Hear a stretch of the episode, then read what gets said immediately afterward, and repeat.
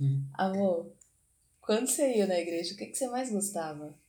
Eu De- gostava, eu gostava da parte de cantar, eu gostava dos hinos da harpa, que era diferente de cantar Rude Cruz se erigiu. Eu não sei o que, que é isso, não sei nem se eu falo direito até hoje. Parece eu cantando em inglês, tem umas palavras que a gente não sabe o que significa e não sabe onde ela começa e onde ela termina. Eu, Mas era legal. eu, quando eu ia na igreja católica aqui em Mineiros, eu gostava de esperar o final da missa pra me subir no alto dela, que ela era um. Tipo assim, era bem alta mesmo, sabe? Aí a gente chegava no padre.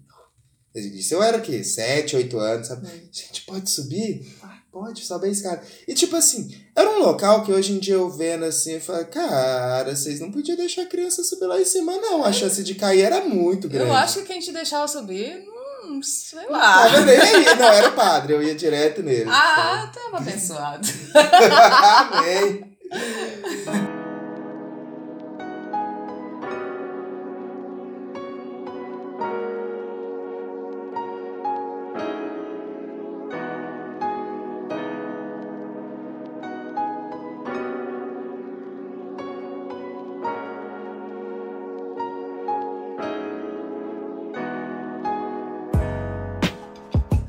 Aproveitando o ensejo, qual que é a sua relação com a igreja evangélica?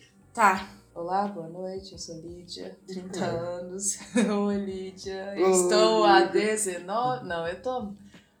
Cara, com 19 anos eu larguei a igreja. 19 anos, eu É. você. E foi um momento de, ah, eu vou, se eu começar a falar, eu vou fazer terapia aqui. Vai parecer que eu tô na sessão de terapia. Vou ter que. Vou precisar do divã e vem todos os meus traumas juntos com isso aí também. Olha, não sei, mas ah, talvez um psicólogo possa ajudar. Ah, tenho aqui. Opa! Vamos começar alguns estudos de casa, então? Vamos lá. O que, que foi? Eu saí da igreja aos 19 anos. E, e eu acho que simplesmente porque antes eu não sabia que eu precisava sair, porque eu nasci naquele universo, né? Nasci ali, foi a, a grande verdade e grande agonia também por muito tempo, é, onde lidava com a, a ideia de que eu, que era crente, ia para o céu, mas as minhas amigas que não eram crentes não iam para o céu. Aí você imagina o quanto não vem de angústia também. E aí, tudo isso que a gente vai ouvindo e tá em contato com o mundo, por, pelo mínimo que seja tudo mais, uma hora faz a gente perceber que tivemos alguns sofrimentos que não precisava ter tido. Quais sofrimentos? Nossa. É, eu já tive boneca queimada, sabe? De ter que reunir todos Como os brinquedos. experiência? Nossa, ó, porque assim, é, era uma cidade, va- vamos falar também num contexto ali social, né? Onde é que tava, onde é que aconteceu tudo isso, porque não dá pra generalizar, não aconteceu isso em todas as igrejas. Hum, Mas ali, uma cidade de interior, interior do Goiás, mas na parte nordeste do estado, cidade de 50 mil habitantes e uma cidade pequena e longe dos grandes centros. uhum.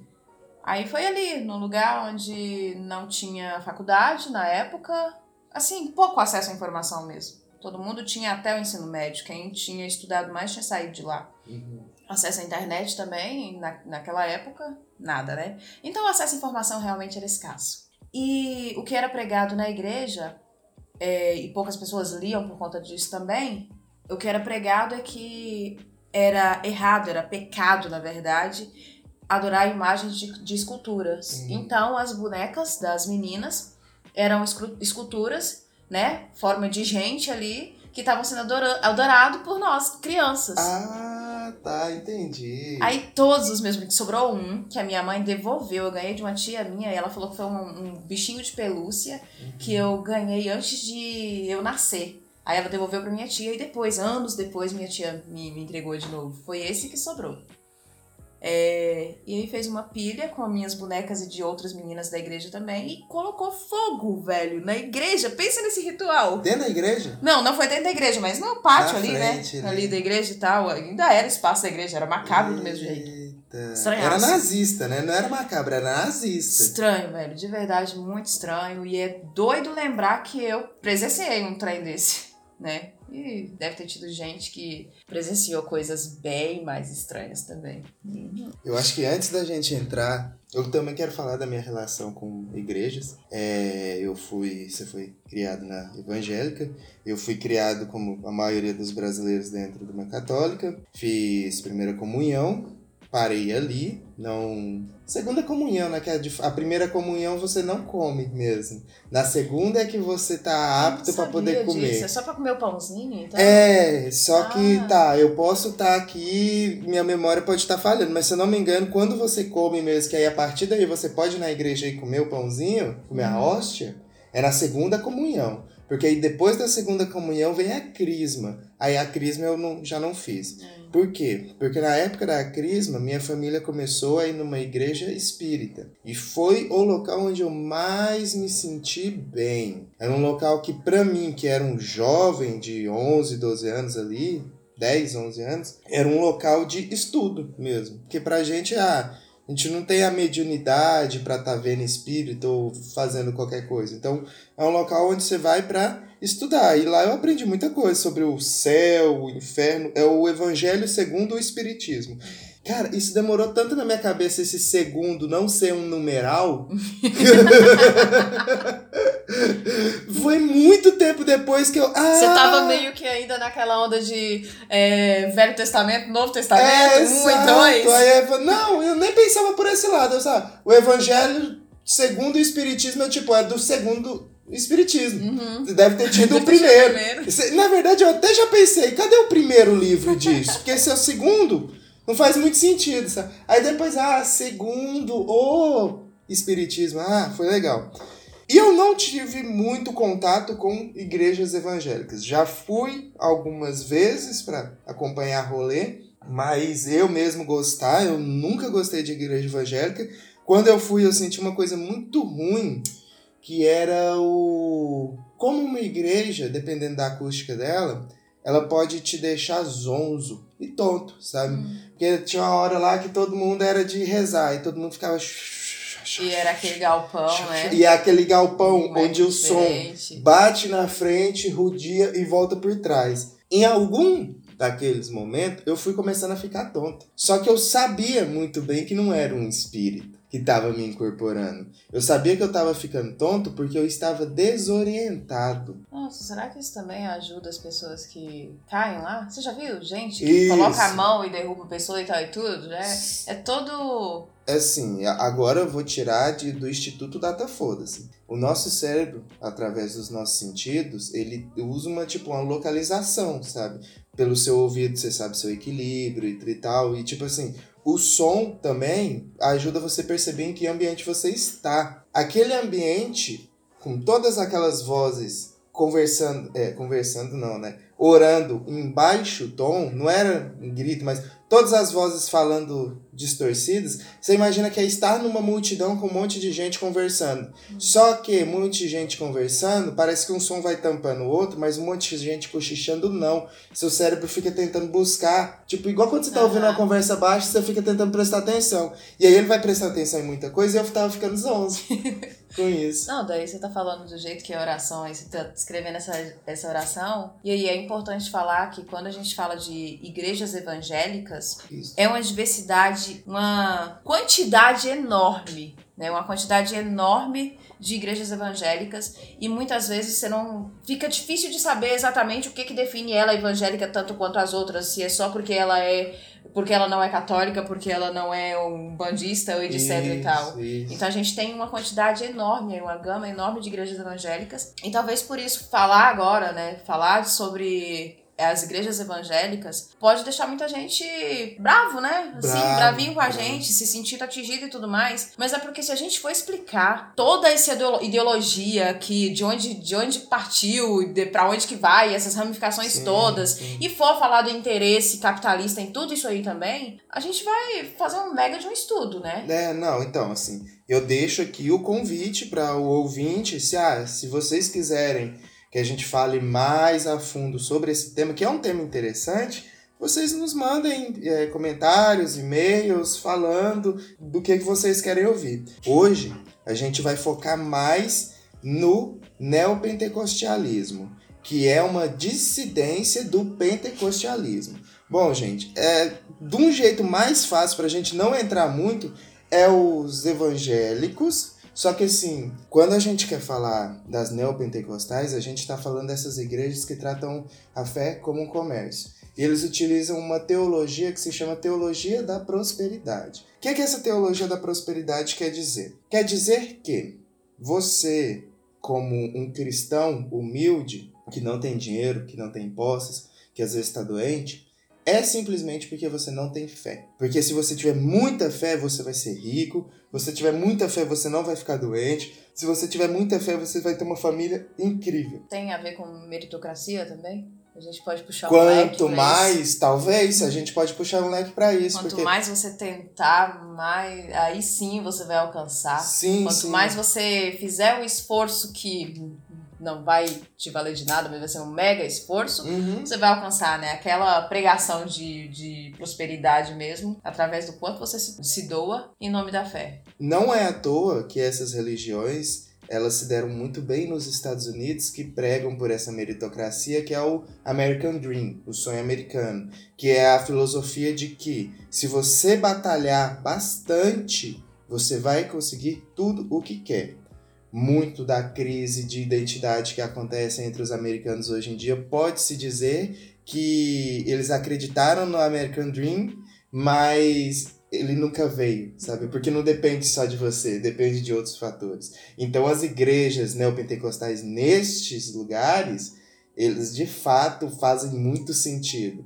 E o lugar onde essas igrejas, elas estão sempre assim em alta é os Estados Unidos, o Brasil e na África. A gente vai chegar lá por quê? Essas igrejas, elas precisam de um alcance massivo de pessoas. E para alcançar esses fiéis, eles vão usar televisões, vão usar rádios, jornais, vão usar uma editora, por exemplo, sites, para pregar a fé deles. E eles são uma dissidência do pentecostalismo. Então, se você pega igual igrejas batistas, presbiterianas e metodistas, eles vão ter uma rixa enorme com neopentecostais, por causa que esse lado de tratar a fé como um comércio de como você faz com que a pessoa tire totalmente a responsabilidade dela, do indivíduo, ou então do social, e coloque simplesmente em Deus. Porque se eu orar, se eu tiver fé que aquilo vai, vai acontecer,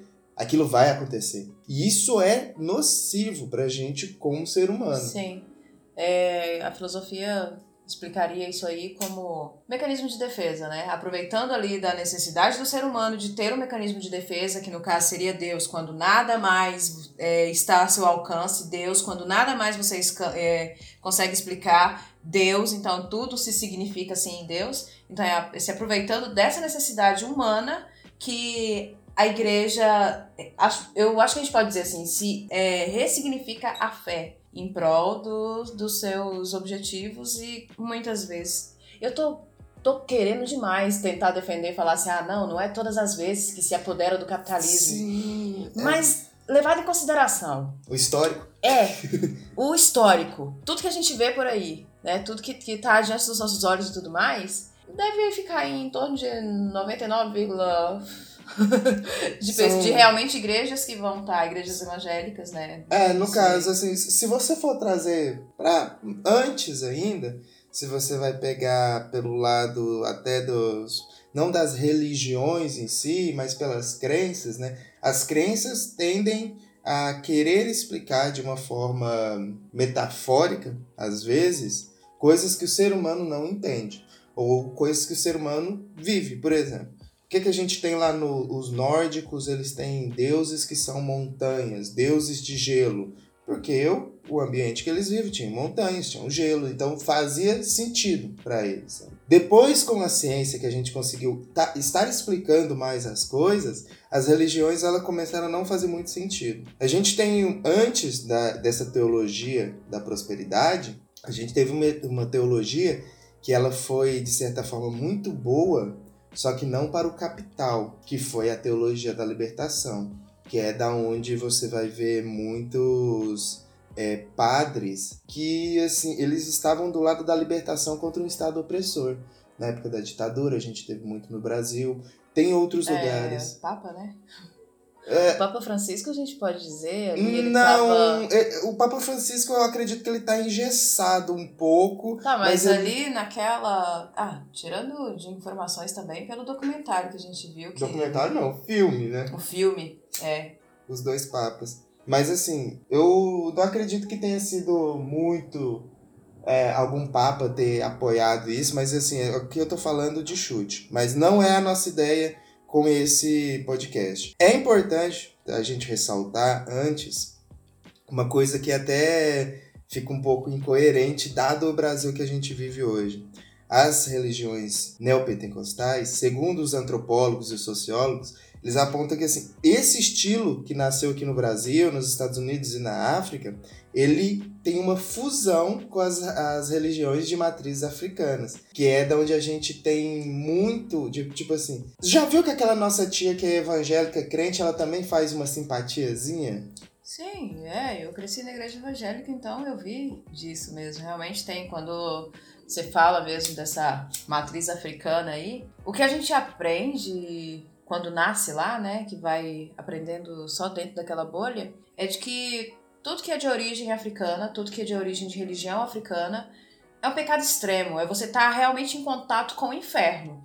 É, mas aí depois de, de conhecer é, religiões de, de, de matrizes africanas, Aí foi que eu percebi que tem muita coisa lá que se faz, que muitas manifestações espirituais que acontece lá e acontece de forma muito similar também na igreja evangélica. Uma das coisas que é bem característico da igreja evangélica que é o aquele tipo de exorcismo mesmo, sabe? É. Aquela luta com do ser divino que é o pastor que é incumbido de Cristo, lutando contra um demônio. Sim. E aquilo ser um show, sabe? Isso é de origem de matrizes africanas. Lógico, não daquele jeito, claramente, sabe? Mas é esse, essa mescla que se fez. Sim, o cara ali, né? O cara espírito ali e tudo mais. Só que também é importante dizer que não são todas as igrejas. Mais uma vez, é um misto muito grande aí, variedades enormes de igreja e a Igreja Assembleia de Deus Madureira, na década de, de 90, que eu, foi onde eu comecei, né, quando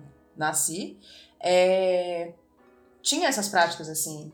Aí a gente tem igreja maior também, que vai ter umas práticas parecidas e já outras que não. Que não Exato. Que não, não vai ter esse, esse, esse negócio de o show ser expulsar, é, invocar essa coisa de exorcisão. Uhum. Mas o que eu vejo mais presente agora, a conquista do público jovem. Sabe, das pessoas jovens na igreja. Então vai muito pra música. O apelo vai muito pela música mesmo. O show. O show tá sendo um show.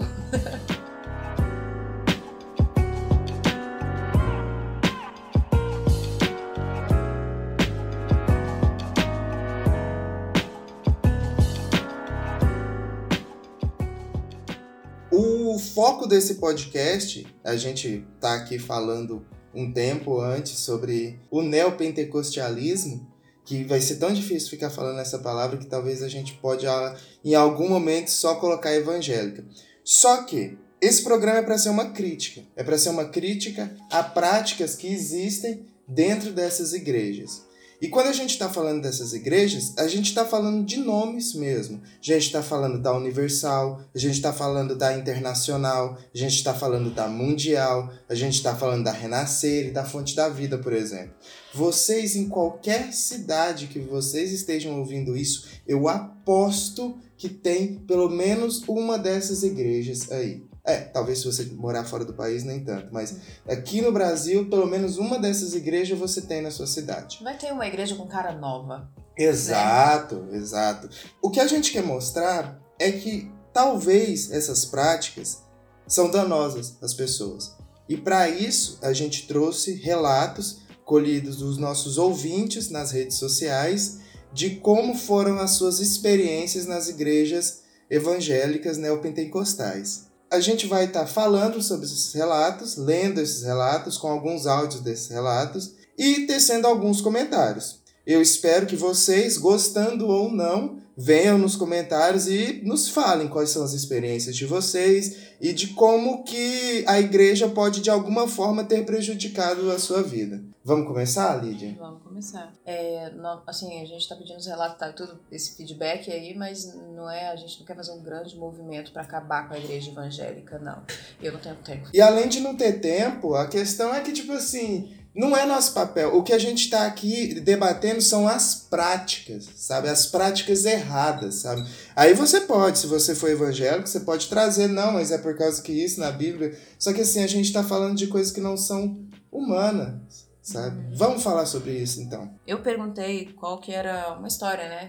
História sobre a passagem de, de pessoa na, pela igreja. É, me fizeram ficar noiva aos 17 anos a quantidade de meninas, é, na maioria mesmo são meninas, né, que casam muito cedo simplesmente por estar em um convívio de uma igreja, é, uma igreja evangélica. Uhum. E aquela ainda muito forte concepção de casar virgem. Uhum. É, e que né, o nosso governo está apoiando totalmente isso aí, essa ideia, né? Deixa eu te perguntar, você na sua época, que você ficou até os 19 anos, você via meninas lá, tipo assim, tendo que casar jovem? Como é que era a vida dessas meninas lá, se você conheceu alguma delas?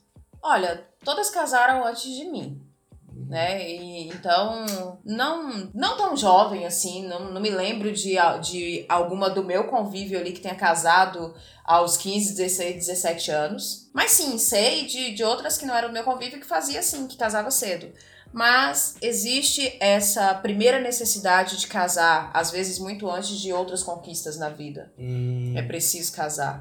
Na igreja evangélica é permitido o divórcio? Não é aconselhado, mas Não é se você se divorciar, você pode voltar a casar na igreja também. Ah, Né, tá. a E acontecia tem, muito mas- dos velhos casar com, com as novinhas, sim? Velhos casar com novinhas? Hum, eu não, não sei te dizer. Dos velhos casando com novinha na igreja evangélica, não. É porque o meu, talvez o meu convívio seja de uma década e um lugar, uma igreja, onde as pessoas não eram tão ricas. Exato, é, era uma cidade bem pequena. Aham. Então vamos pro próximo relato, então. Andar de bicicleta tirava a virgindade das meninas. Uau! E a virgindade, como você falou, é um trem tão importante para a igreja, né? Olha, eu, eu não vou falar aqui sobre o mito que é a virgindade, né? Entrar nesse, ne- nessa coisa aí de que não existe esse negócio de virgindade, que também só é atribuída à mulher, é um mito. Tem vídeos na internet explicando isso, que é bastante interessante também, mas não é o foco. Mas virgindade é algo realmente muito questionado, muito exigi- exigido no ambiente é, evangélico. E eu tive uma tia que foi disciplinada por andar de bicicleta. Ah, Uhum. meu Deus. E, caramba. Porque perdi a virgindade. Porque e a perdi a que virgindade ser eu fico pensando como que o que leva, que grau de perversidade leva a pessoa a entender que um andar de bicicleta, opa, a mulher tá perdendo a virgindade. Uhum. Me parece muito tara, sabe? Coisa de tarado. Exato, exato, coisa de Que pedófilo, problema né? com a sexualidade, né? Exato.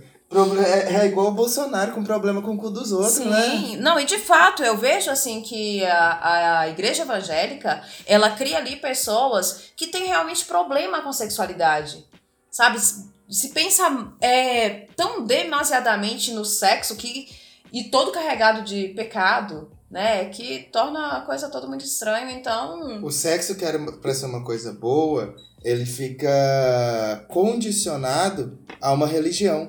Sim. Não só mais entre as duas pessoas, né? uhum. Mas enfim, é tudo comprovado em um livro. É. É, então, ok. É, onde eu perdi a virgindade, eu tinha que ficar três meses fora de todas as atividades da igreja. É o terceiro relato falando sobre, Sobre virgindade, virgindade. E são mulheres. Aham. Né? Só, só. Só, Se porque do homem- não. Não, homem não. Isso aí não, não é questionada a virgindade do homem. A menos que ele faça um filho. Uhum. Aí sim, né? Que, Aí sim. E mais o- fora do, do relacionamento. É, né? e, e também porque realmente o aborto ele é extremamente condenado e as pessoas que frequentam ali também não é só simplesmente porque ah não vou fazer porque é pecado, é porque aquilo cresce muito forte dentro das pessoas é, evangélicas não abortar. Uhum. Aí Próximo. casa-se cedo, né, com uma Sim. pessoa que você não tem é, não, não ama e por aí vai.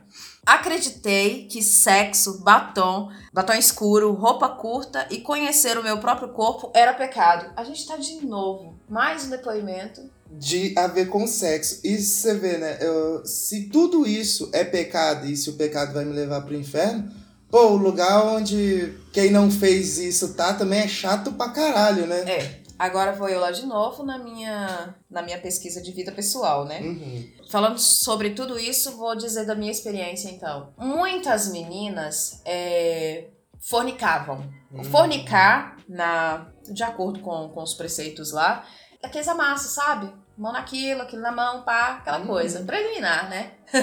Tá, é preliminar. É, também é pecado. Pelo menos o meu pai falava isso, não sei se é porque É, não era pra você que fazer, até né? menina. É, e aí ficavam nisso, já tinha visto os meninos pelados e tudo mais, é, já tinha masturbado e tal e tudo, e sexo não. Sabe por que não? Porque isso não era sexo, isso não é o pecado, o pecado é a penetração. Ah, é, então assim, não, o, não é nem o problema, não é nem o amor carnal, gente. O problema é a penetração. né? Sim, Tanto que a gente ouve falar de muita menina de igreja nos Estados Unidos que só faz sexo anal. sim, no- nos Estados Unidos, no Brasil e qualquer outro lugar, realmente. E tem meninas que. Isso eu ouvi relatos de pessoas que trabalham em assistência social. Tem meninas é, evangélicas que tem a sua primeira. prime- vai, casa, né? Casa Uhum. e só sabe fazer sexo anal. Só É. sabe fazer sexo anal e acha que engravida com sexo anal. Eita. Tamanho. é, tamanho desconhecimento mesmo. Nossa, é complicado. É, só gera a desinformação Sim. mesmo. Eu não sei agora no nosso modelo de igreja, né, neopentecostal, se o acesso à informação, a esse tipo de informação é maior. Uhum. Com toda essa explosão tecnológica e internet super, super acessível, eu espero que as pessoas não ouçam só quem tá ali na, no Exato. púlpito. Mas tem- você tem que imaginar que em muitos lugares onde essas igrejas chegam, não chega internet. É, assim, a gente tem que levar em consideração também que essas pessoas que nos mandaram relatos, elas não estão mais na igreja evangélica, então isso não Exato. aconteceu, não aconteceu atualmente. Isso, e Né? outra, pode estar e tá acompanhado um pouco de rancor e ódio sim, também, tem, sabe? tem sim. Não, é, é Mas aí difícil. você imagina o quanto um lugar que se diz ser bom e se diz ser de paz acaba transformando em um local tão ruim que as pessoas que saem de lá, elas ficam traumatizadas. É, eu não conheço. Eu desconheço nesse momento alguém que não tem algum trauma. Uhum. Aham. Bom, próximo relato. Vi um padre se masturbando no confessionário com um dos coroinhas. Aí a gente já tá falando de padre, né? E de padre igreja católica, que é tipo assim, a gente também não vai tirar a mão, não, porque tem o seu lado aí que, meu amigo, como essa castidade que é imposta, o celibato imposto aos padres, é cruel, é desumano, porque, primeiramente, as pessoas foram. Tipo, nasceu com tudo pra poder fazer sexo, a sentir prazer, sabe? Gente é um dos poucos animais que sente prazer. E você poda isso de uma pessoa você tenta imaginar para que lado que esse sentimento vai correr, porque não existe essa de você suprimir um sentimento e ele não voltar. Uhum. Ele vai voltar de alguma forma pior, de uma forma travestida como uma pedofilia, por exemplo. E a Igreja Católica ela tá cheia e ela se recusa a mudar. Quando acontece esse tipo de coisa, esses relatos que a gente está vendo aqui, acontece dentro da igreja, é, e a pessoa se toca de, desse tipo de abuso, né? A primeira coisa que se tenta fazer, que a igreja tenta fazer, é abafar o negócio. São, pe- são humanos também, a gente tem que aprender a perdoar, porque eles são humanos, eles erram. Sabe? E aí pronto, você vai perdoando, perdoando aquilo ali dentro. Isso acaba gerando realmente na gente. Eu não tenho motivo pra acreditar, sabe? Eu não tenho. Diante de relatos assim, eu perco o motivo de, de acreditar. E se acontece comigo, fica muito mais difícil. Uhum. Né? E aí você separar a relação Deus, você, igreja, você, é difícil. É muito e- difícil, a gente nem sabe como fazer Uhum. isso. Próximo relato. O pastor falou que ia descer de tobogã pro inferno, pois beijei ambos os sexos. A gente volta de novo nessa questão da homossexualidade, que tipo assim, deixou de ser visto como um tabu. Ele não é um tabu, ele é um preconceito mesmo. Ele é, tipo, ele não é mais velado, é escancarado na vida das pessoas o quanto eles não gostam de homossexualidade. E a gente bate nos preceitos de Cristo, né? De tipo assim, porra, Cristo pregava o amor, né, cara? Cristo defendeu as prostitutas. Cristo É. não teve mulher. Parece tão simples, velho. É só assim, ó. Ame ao próximo como a ti mesmo. É só isso. É só Exato. isso. E aí a galera entende completamente errado e não percebe que tá errando, né? Acha que tá fazendo isso ainda em nome daquele Deus que, que ele acredita e eu não sei se ele entendeu bem. Uhum. Eu não sei se ele entendeu realmente como que é esse Deus. Talvez ele tenha desenhado errado. Não, e tem uma outra coisa, eu já conversei com amigos evangélicos, amigos não, conhecidos evangélicos, que eu perguntei pra eles, cara, mas assim, se Deus lá, se Jesus falou ame ao próximo, faça o bem e essas coisas, se eu não for na igreja, mas mesmo assim fazer o bem, eu vou pro inferno do mesmo jeito, cara. Então, assim, o que Jesus falou sobre fazer o bem, foda-se, ele tinha que ter falado era vá pra igreja. É isso que você tem que fazer. Hum, Continuando? Continuando. Foram tantas as coisas que eu poderia escrever um livro. Ainda bem que acordei a tempo. É, Esse somos. sentimento. É, Esse é, é, sentimento. Eu me incluo aqui nesse clube. Somos os desviados. Os É. desviados. Você dá pra notar, tipo assim, o quanto que quem sai da igreja evangélica, ele sai com raiva? Sim. Porque, por exemplo, é, a maioria dos brasileiros nasce na religião católica e continua falando, sou um católico não praticante. Sabe? Então, assim, concordo com as coisas da igreja, mas, mano, não é meu rolê, não vou pra lá, sabe? E ok, sabe? Mas acredito em Deus. Quando você fala de pessoal que sai das igrejas evangélicas, não. Acabou a vida. Acabou a vida dessas pessoas. E o sair da igreja evangélica também, é, não sei se você já ouviu como que é, como que funciona a cabeça de um jovem quando ele sai da igreja evangélica. Eu, quando decidi que o melhor pra mim não era mais ficar naquele ambiente, antes disso, é, li mais uma vez a Bíblia, é, orei, já sem tanta vontade de orar assim, mas orei. Você faz um esforço tão grande de fé, sabe? De resgatar de novo um contato que você acredita que perdeu Uhum. sabe? Fui pra outras igrejas, até me senti incomodada em todas elas. E aí, o que me fez mesmo afastar foi quando eu percebi que a desculpa de todo mundo erra, são também humanos. Uhum. É, ela não me convenceu mais depois que eu presenciei uma situação de preconceito, né, preconceito racial, e a mesma pessoa que cometeu aquele ato de preconceito foi pregar e falando assim como se ele não tivesse todo trabalhado no preconceito. Aí eu falei, não, aqui não é mais o meu lugar, já tá, tá me fazendo mal, né? Tá me fazendo mal, então fui, me demandei. E aí é um trabalho de você tentar não virar ateu, Uhum, né? porque, é muito fácil ir de um extremo Sim. pro outro, né? Uma coisa que você vai ouvir muito de desviados é eu tenho princípios. Hum. É uma coisa que você realmente ouve muito, assim. Você se desligou daquilo, você tem traumas realmente, tem muito rancor. É difícil ter um desviado que não tenha rancor disso, a menos que ele, sei lá, o rolê dele é ficar mudando das coisas mesmo.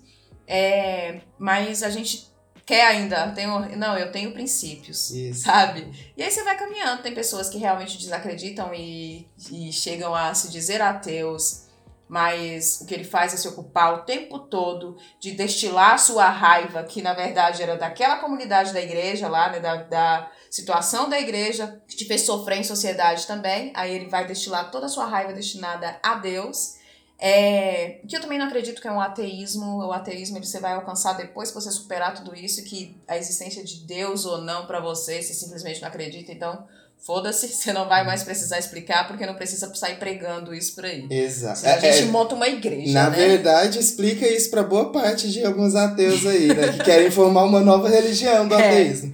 Mas enfim, Enfim. concordo. E aí é de você entender que, opa, era religião, aquele contexto ali que me fazia mal, me, me fez mal, e agora eu vou continuar. E às vezes ter fé é realmente importante, necessário. A gente se sente confortável, assim. Não, muito bom. Uhum. Próximo relato? Próximo relato. Não oraram por mim porque não tinha jeito. O problema é que meu pai era gay. Oh! Você carrega o gene do pecado. Aí sim. Aí cara. agora me fala, pastor, que quer ser psicólogo. Meu Deus, pra quê? Você não tem como, é, porque o seu pai é gay, então não tem como eu orar por você. A gente Ainda vai ter fez uma, uma constelação dessa. familiar? Isso, exato, porque, nossa, quando você para pra pensar, eu recebi muitos relatos de pessoas falando que brigou com a família por causa da igreja. Porque as pessoas foram muito novas, às vezes por causa de algum amigo para a igreja. Aí começou a ficar lá, passou muitos anos nessa igreja. E a família nunca quis ir para a igreja. E aí a igreja faz uma lavagem cerebral onde você vai brigar com sua família porque ela não quer ir para a igreja. Então me diz, como algo que julga pregar o amor e a paz faz esse tipo de inferno dentro da casa das próprias pessoas? É, é, é simplesmente a- o, o crente que tá lá brigando para que sua família também pra, vá para a igreja, ele tá simplesmente movido pelo medo de que, ei, vocês não vão pro céu.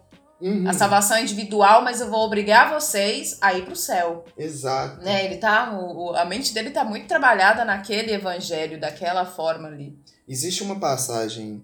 Uma passagem não. É, eu estou falando isso sem assistir O Senhor dos Anéis. Mas dizem que é o seguinte: os elfos do Senhor dos Anéis, eles não queriam entrar na guerra porque os elfos viviam milhares de anos. E humanos não. Humanos vivem 70 anos, poucos anos. E aí o que que acontece? Para os humanos, tudo tem que ser urgente, porque a gente vive pouco. Para os elfos, eles falam: não, gente, vamos esperar. Porque a gente não sabe o que vai acontecer ainda. Dá para passar um tempo, então as vidas são longas. E nós humanos temos esse senso de urgência. Quando você coloca uma religião assim, onde fala, cara, aqui na Terra vai ser só a sua penitência, que é urgente, vai ser rápido, porque depois, na outra vida, você vai viver uma eternidade de paz, saca? Você tá, você tá colocando a gente como os elfos. Fala, não, então vamos esperar, não vamos me preocupar com nada agora, não, vamos me preocupar apenas com Deus. Sim. Porque esse tempo meu aqui é curto. E aí, em vez de pensar igual Carpe Diem, meu tempo é curto, então eu tenho que aproveitar e viver, experienciar as coisas, não. Eu vou viver só para Deus. Porque eu acredito e eu tenho fé de que depois vai ser muito bom. Cara, eu, eu queria muito. É, é assim. quando a igreja traz o mundo como pecado. Isso. O mundo, sabe? O mundo, isso aqui, tudo que a gente mora é pecado. Sacanagem Deus fazer isso. Eu não acho que ele faria Não é? isso, não. Se ele já É. fez esse mundo pra Aí, gente é. mesmo, então esse mundo é só pra, tipo uma provação.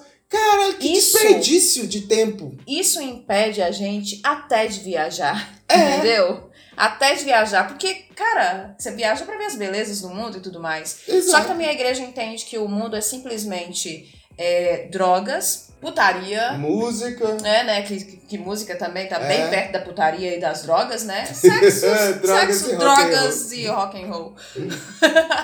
Que Quem visão que a igreja tem do mundo, né? Não é? É tão- Amém.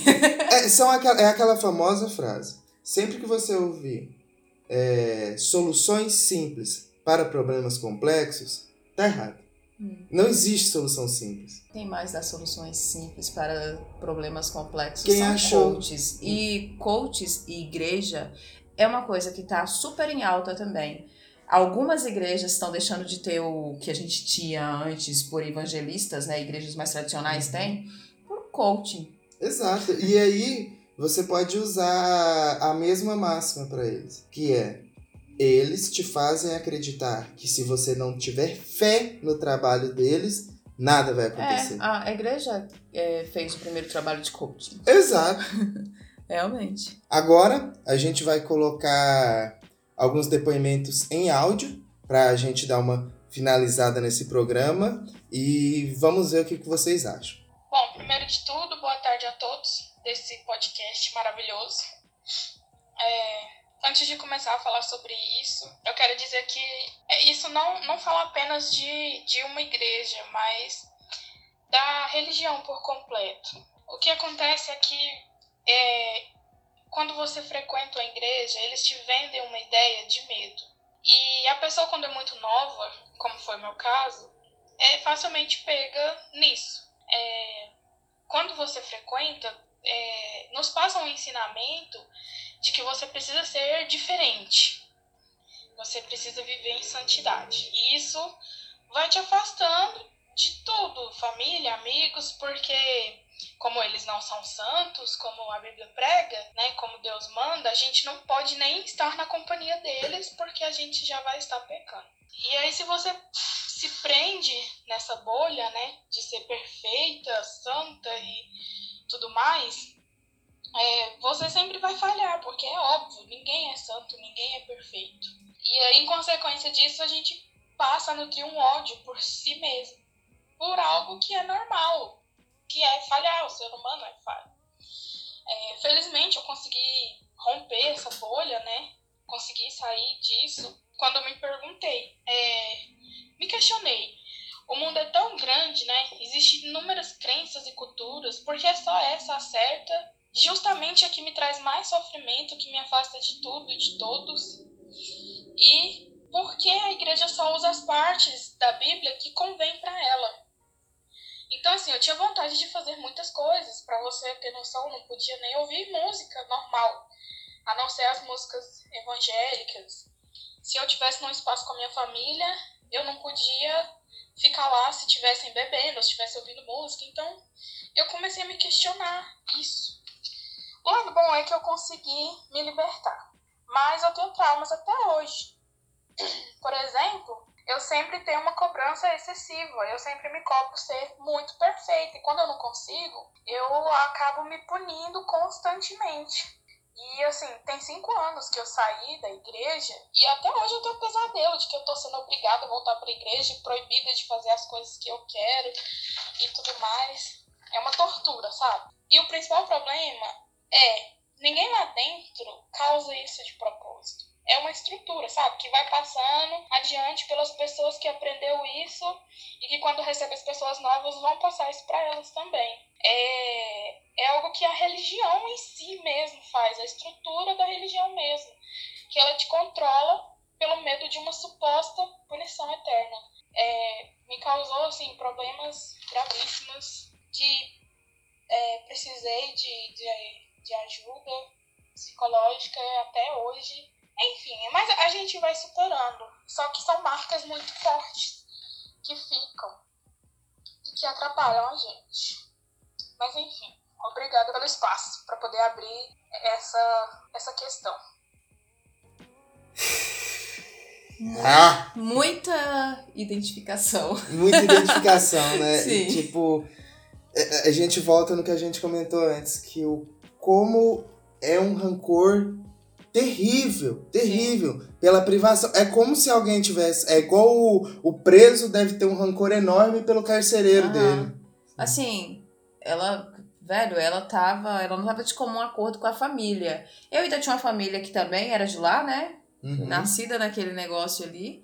É, mas a minha mãe foi, foi revolucionando de formas bem medíocrezinhas mesmo, mas era revolução. Era pecado pintar as unhas, ela pintava de base. Era pecado usar short, ela usava debaixo da saia para fazer caminhada até um dia tirar, sabe? Pequenas, uhum. pequenos atos revolucionários e que me fez encarar de uma forma, assim, tem traumas tá, e tudo, mas me fez encarar de uma forma que eu não preciso disso e tá tudo bem eu não estar lá.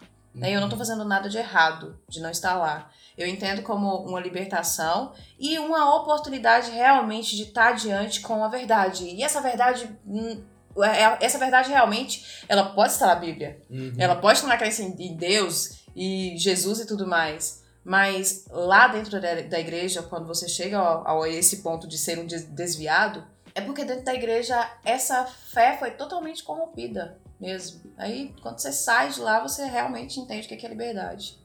Ótimo. Vamos para o último relato desse podcast e taca-lhe play. Oi, James. Eu assisti agora o seu vídeo sobre psicologia e religião. Eu achei muito interessante. Aconteceu na família que a minha cunhada, que tinha sido abusada na infância, estava com alguns traumas e, e o meu marido pressionou a minha sogra para arrumar um psicólogo para ela. Aí ela foi procurou a opção que ela achava mais certa, que era um pastor psicólogo. E ele nem cobrava sessão. Quando eu soube que era pastor, eu logo falei para minha cunhada não contar as coisas para ele, porque além dele ele consultar a minha cunhada usando a religião junto, ele também contava para a mãe dela depois as coisas. E ela estava já com tendência a, ao homossexualismo, a ser lésbica, no caso, e minha sogra estava lutando contra isso e não contra os traumas que ela vem, que ela devido ao fato que ela sofreu, né? Então, além dele contar as coisas para a mãe, ele também aconselhava ela mediante ao ponto de vista religioso, entende? Tipo que ela ia acabar com a vida dela dessa forma, entre outros fatores. E tudo isso a minha sogra me contava, enquanto a minha sogra achava que eu estava de acordo com o que ela pensava. E aí eu só alertei a minha cunhada mesmo para não contar mais nada para a coisa não virar contra ela, né? Para encerrar o assunto, é, aconteceu que eu já tinha feito uma denúncia quando conselho tutelar porque a minha cunhada tinha sido molestada boa parte da infância, ninguém nunca tinha denunciado o, a pessoa, e a pessoa é uma pessoa conhecida. E o conselho tutelar foi lá e depois de várias conversas, a gente com uma psicóloga, neutra, né, no caso. E aí tava indo tudo bem com essa psicóloga, minha cunhada tava gostando. E um certo dia, a minha sogra, num desses rompantes religiosos que, que ela não poderia ser lésbica, que ela ia pro inferno e tal, ela agrediu a minha cunhada. E a minha cunhada disse que a psicóloga disse que ela não poderia tratar daquela forma. E a minha sogra ficou possessa, dizendo que a psicóloga estava influenciando ela a ser lésbica e proibiu ela de ir às consultas, para você ver o nível, né? E a minha sogra disse que só vai permitir que ela vá em psicólogo de novo se ele for cristão. E aí eu vejo que várias pessoas que são religiosas, elas acabam é, fazendo psicologia justamente para, tipo, poder usar religião para os aconselhamentos, né, no caso. Usando a força da psicologia junto com a religião que pode, no meu ponto de vista, ser catastrófico, né? É, eu fiz um vídeo pro YouTube, pro canal do Reflexões de Inverno, explicando que a psicologia é laica. A psicologia ela não pode ter religião. O psicólogo pode ter a sua religião, mas ele não vai levar isso para dentro do seu consultório.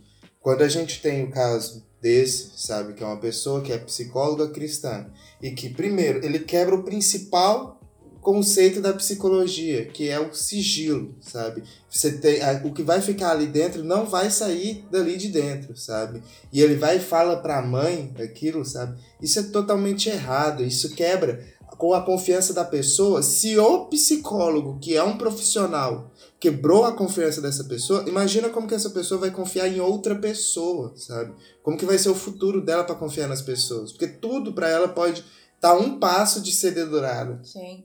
E os pastores, assim como os padres, eles têm as éticas lá quanto às confissões, né? Uhum. Só que nesse caso era tão mais urgente para ele lidar com o pecado de ser gay que ele passou por cima de tudo quanto é ética, né?